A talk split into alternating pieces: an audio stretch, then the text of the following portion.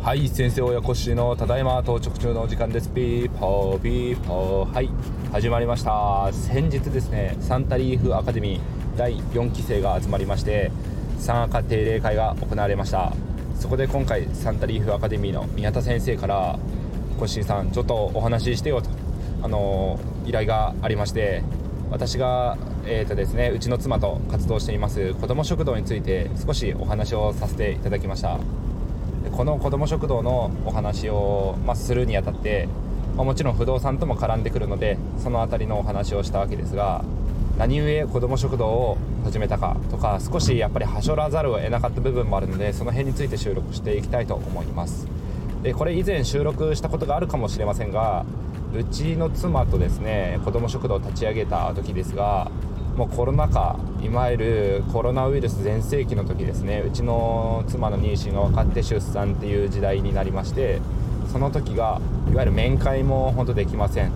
で、えーとまあ、コロナにかかってしまうと亡くなってしまう方も多いみたいな。テレビでずっとあの集中治療室とかが報道されてた時代ですね。あの時には本当にいろんなイベントも全て中止。病院では面会もできない。なんなら診察の立ち会いとかそういうのとかも家族基本入れませんっていう状況であのー、お母さん教室パパママ教室とかが産婦人科とかでも行われなくてあの何もつながりがなくで、えー、と周りの、あの、患者さん同士というかですねお母さん同士妊婦さん同士とか病院の中でも完全予約制で、えーとまあ、つながる機会もなくお話しすることもなく妊娠出産という時代を過ごしたんですね。でそうした時にうちの母うちの妻が、えーと、いわゆる産後うつというものがあるんですけど、まあ、そういう出産妊娠出産というですねすごくいろいろプレッシャーもかかって身体的にも精神的にも負荷のかかる、え、イベントを無事終えた後にそうやってちょっと子育ても含めてちょっと気がめいってしまうっていう状況があったりするんですけどそれになりかけてた時期がありました。でうちの妻が、あのー、妊娠中の趣味の一つとしてお散歩しながら図書館に向かってそこで本を読むというのを結構趣味に産休中してたんですけどそこで子どもの貧困というものに出会ったんですね。日本は衣食住インフラも整ってるし食べ物もあるし、あのー、そういう意味で本当治安も良くて恵まれてる国だと言われる一方で実は相対的な貧困というのがあってですね。貧富の格差が激しかったりだとかあの離婚の離婚率も増えたりだとかして一人親の家庭の世帯数も増えたりしている中でやっぱり所得が少しですねちょっと低めな家庭が増えているんですね。ただあのいろんな安い、えーと、ファッションの服のブランドさんとかもあったりしますしそういうものが海外に比べると手頃な金額で手に入る国なので服とか身なりは整っている。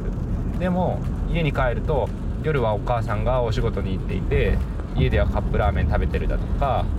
お昼給食は食べるけども朝朝ごはん食べずに学校行くし夜も本当にあんまり食事も食べれないみたいな子供たちがいたりするっていう現状があったりします。そういうふうに日本の貧困というのはですね物乞いをするわけではなくて見た目ではわからないけれども実は生活まあ、本人たちは自覚がなかったりするんですけどお腹いっぱい食事が食べれなかったりっていうのがその水面下で隠れていたりするっていうのが日本のちょっと貧困の貧しさの特徴だったりもします。そういう風なところの本に出会いましてあとは、えーと、湯浅誠先生のその子ども食堂の本にも出会ったりしたのがきっかけだったんですね。でいざやろうって思ったのがまあ、うちの奥さんが立ち直ってですねやっぱりあの自分が味わった苦しい苦しかった経験を、まあ、他のお母さんたちができるだけ味わったりしなくていいように、まあ、自分たちで、まあ、母親同士だったり、えー、そういうお父さんでもいいんですけど子育てに悩む相談窓口にもなれたりだとかそういう育児のみんなで共有できできる場所居場所が欲しいっていうのもあってですね子ども食堂というのを立ち上げたっていう流れになります。なので、子どもの相対的な貧困が日本には実はたくさんあるんだというのに気づいたというのもそうなんですけど最初の発端は自分たちの居場所が欲しいっていうのから立ち上げたのが最初ですね。でそれをもともと勤めていた出産したところは違う場所で出産違う都道府県で出産したんですけど地元に帰ってきて地元の方に実は昔ちょっとお世話になっていた先生がそのエリアではもう本当にすごく精力的なそういう社会貢献の社会支援の活動をされている先生だったと、まあ、小児科の先生なんですけどそういうのを知ってですね。で連絡先を友達伝いに聞いて連絡取らせてもらったらいつでもいいからちょっと見学においでと誘ってくださってそこから我が家の子ども食堂人生においての子ども食堂活動がスタートしたという感じですね。その後は実はジモティーで、えーと、スタッフを募ったりだとかしてでその人が実は他の県で子ども食堂の立ち上げに関わってた、まあ、仕事で福祉関係のお仕事でそういうのに携わってた方だったのでいや転勤したこっちでも実はやりたいと思ってたんですって言ってくださってその人と一緒に立ち上げたっていう流れになります。でその後もボランティアのスタッフさんできればもう1人ぐらい欲しいなっていう状態で、えーと、我が家の夫婦2人とその立ち上げのスタッフさんの夫婦2人だけで子育て世代の夫婦2人ですね。がや同士でやってたのでそれじゃあちょっと2 3 0人規模の料理作ったりがもう賄えないってなってきたのでボランティアさんを募集したのも実はジモティでした。えーと、不動産の入居付けのそういう募集だけではなくていろんなところでジモティが役に立つんだなっていうのが学びになって、まあ、その辺もでも実は精力的に動いてくれてたのは全部うちの奥さんなんで自分は本当サポートしかしてません。何もしてないですね。そんな感じで子ども食堂を立ち上げましてで子ども食堂を立ち上げたはいいけどもじゃあお金をどうするのという話になってただありがたいことにうちの県は補助金がちょっとだけ出ます。ただそれも、ね、年限がありましてもう2年間限定の補助金です。うちの子ども食堂ももう今年で2年になってしまうのでそこからは本当に自活しないといけないですし今曲がりで借りさせてもらってる公民館だと,、えーと、調理設備があったりするんですけどもその辺も自前で揃えていったり例えばフライパンだったりまああれですね食器類全部自前で持たないといけないとなるとなかなか4お皿も40皿とか揃えておかないといけないですしコップとか全部揃えるとなると相当な備品のお金もかかってくるのでその辺も今後は自活していかないといけないとなった時に、まあ、出会ったのが不動産だったというところがあります。で不動産と出会ってからそのありがたいことに家賃収入を使って運営はもうお金を気にせずまあ、ゆくゆく自分たちがもし何かのことがあってあの運営をですね難しいとかなってもその団体にずっと寄付し続けることができる収入源を確保できてますしそういうふうないわゆる SDGs な継続できるですねずっとうまくやっていけるための仕組みとして不動産に出会えてそれが今の子ども食堂の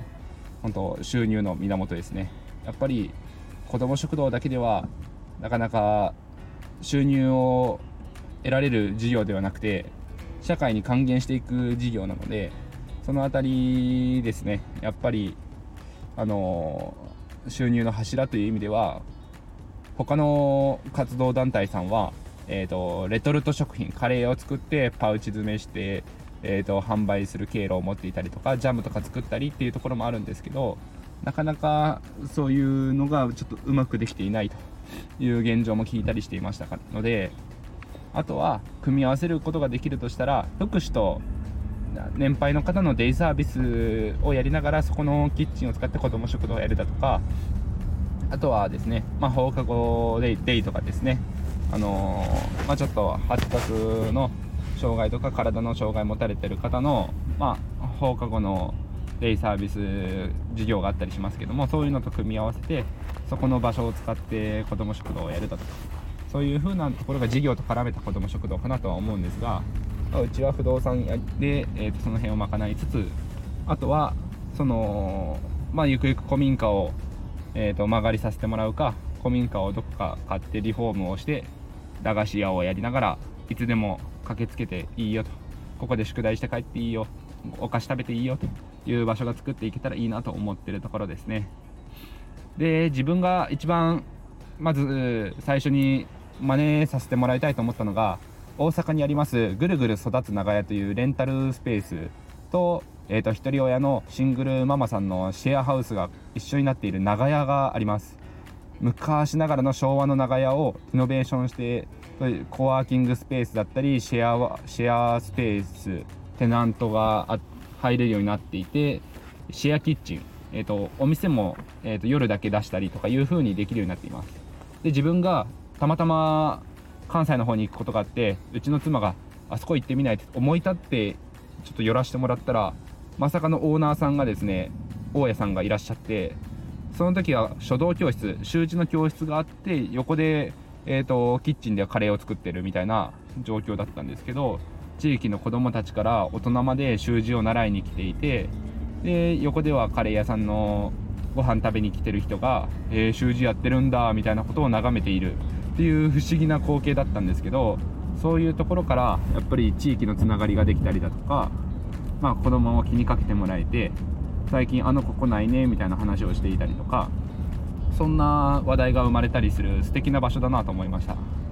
で、えー、と長屋の一角には、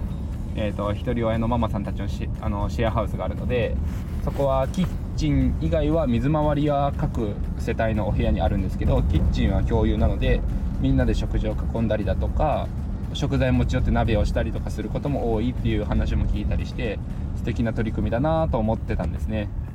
でそれも本で知ってインターネットで見ていってで実際にうちの家族の兄貴のですね結婚式で関西に行った時に思い立って時間があるから行こうという話で寄ってみたらまさかの大家さんに出会えていろいろ裏話を聞かせてもらったりできたという風なところでした。なので自分も将来的には古民家とかであのお部屋がたくさんあればそこをコワーキングスペースにしたりだとかシェアレンタルシェアスペースとかですね。もう事業としてあまり儲けはいらないんで子ども食堂の拠点としながら人がたくさん集まってでそこで、まあ、例えばあの年配の方とかも集まって食べれるような環境を作っておけばあの、まあ、孤立して食べるような孤食っていうのもなくなりますし日中もみんなでお話しすることでいわゆる認知症というかそういう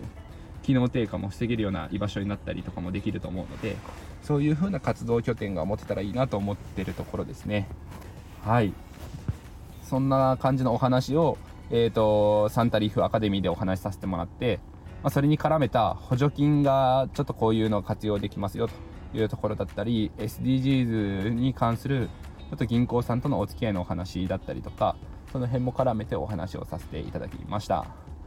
えーと、ちょっと今日は長い収録になってしまったんですけど皆さんももし、まあ、不動産を続けていたら、まあ、サンタリーフ先生の教えでは不動産ずっと続ければ長い目でリッチになれるよというお話があったので、まあ、お金がリッチになれば心もリッチになって社会にその自分の心の豊かさも還元できるような人に皆さんで一緒になっていけたらいいなと思っているところです。それでは今日も聴いていただいてありがとうございました。明日からも頑張っていきましょう。バイバイ。